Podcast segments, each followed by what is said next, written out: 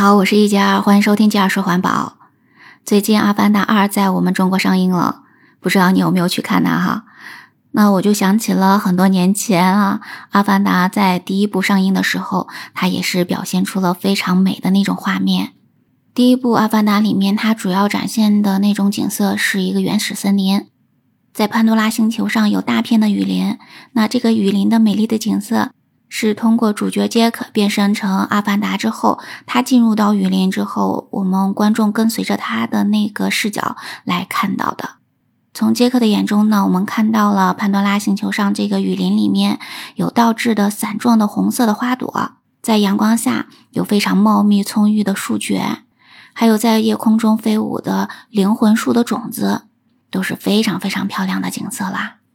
虽然电影里面展现的这种美丽的景色都是 3D 技术来实现的，但实际上在我们的现实世界中，潘多拉星球的这种美丽的雨林也是存在着的。因为呢，当时在拍摄电影之前，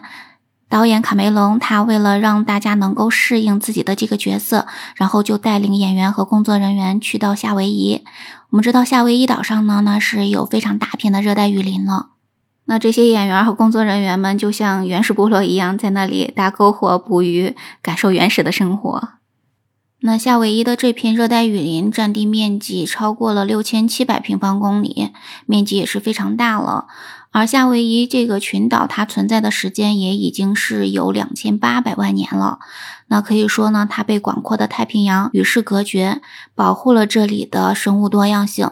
所以呢，在这片雨林中有超过一万种的生物呢，不仅是有高大的乔木，还有各种的藤蔓的植物、兰花，还有苔藓，当然还有很特别的就是蕨类的植物。这里呢有非常高大的树蕨。那在电影里面看到的那些蕨类植物，应该说是对夏威夷这种树蕨的一种还原吧。这里可以考你一个小知识哈，你知道酶是怎么形成的吗？那酶呢，实际上是在几百万年甚至几千万年前，高大的蕨类植物，当它们死亡之后，跟随着地壳运动进入到地底里面，然后呢，进行了一系列的发生反应，然后最后呢，会形成了酶。所以呢，可以说酶是原始的蕨类植物的化石了。那为什么现在酶再形成是很难的一个事情了呢？就是因为我们现在地球上的环境已经不太适应高大的蕨类植物生存了，所以呢，没有这种高大的蕨类的植物，那么酶也就没有办法再形成了。那在《阿凡达》这部电影里面就讲到了一个公司为了开发潘多拉星球底下非常昂贵的那种不可多得的矿石，所以这个军阀头子就带领那些人呢砍伐了所有的当地的那些原始森林。这里就表现出了人类对资源的掠夺和贪欲，就导致了森林的毁坏。所以呢，当时也是有很多人说这部影片也是一个宣传环保的影片了。而那些演员和工作人员们在夏威夷的热带雨林，在感受生活的同时呢，也是亲眼目睹了雨林被砍伐的过程。所以呢，制片人也说，这种行为就打断了他们的行程，也是给他们每个人都带来了深思。其实，夏威夷的原始森林的面积是在十九世纪之后就开始大幅度缩减了。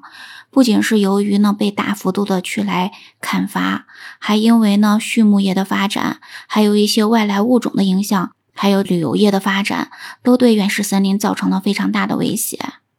那我们前面也说过，森林呢是地球之肺，它对于整个生态环境有非常大的影响的作用。那么对于夏威夷来说，数百万年的演变就会使雨林具有非常强的淡水储存的能力。因为呢，除了高大的树木之外，还有呢次生的树木、灌木、蕨类以及呢苔藓。这些层层的植物的根就形成了非常大的海绵状的网，把这些雨水就锁在地下。所以呢，它可以说呢是一个非常大的淡水的宝库了。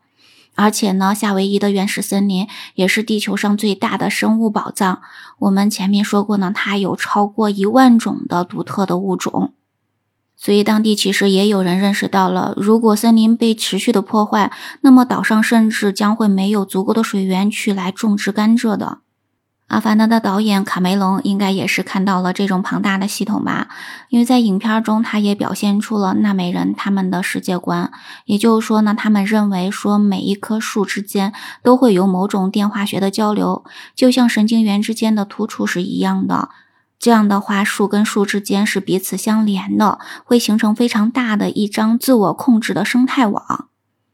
所以，对于纳美人来说呢，每一棵草木、每一滴露水都是跟人的命运息息相关的，所以他们才不惜自己的性命去来保护这些树。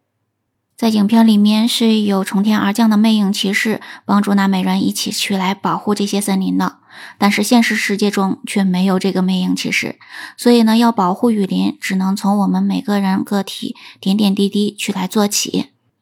近些年来，在夏威夷群岛上也有很多的环保主义者，他们为了保护这片原始森林，在努力的清除这外来的入侵的植物。而管理者们也在努力的通过法案来推进夏威夷第一个国家森林公园的创建。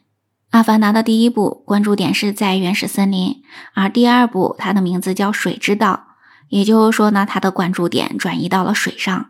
咱们经常都说水是生命之源，所以水对人类的重要性是不言而喻的。海洋被我们称为是地球之心，它也是非常重要的生态系统啊。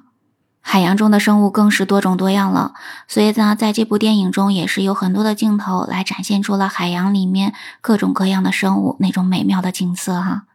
电影中展现的因为战争和对资源的开发对海洋的破坏，实际上也是映射我们现在社会的发展对海洋环境的破坏。在影片中，还有一些人类对海中最大的那个生物图鲲进行那种屠杀，其实也就映射了某些国家、某些地区对鲸类的残忍捕杀。所以呢，这两部《阿凡达》除了在光影上给我们非常好的视觉的感受之外，它所传达的也是一种环保的理念吧。所以，不管大家如何评论这两部影片，只是希望大家看过之后也会能够感受到。保护好环境，才能保护好我们这个星球，我们才能更快乐的生活。你才有机会去来评论这个影片，不是吗？你喜欢《阿凡达》这部电影吗？你在里面感受到了环保的理念吗？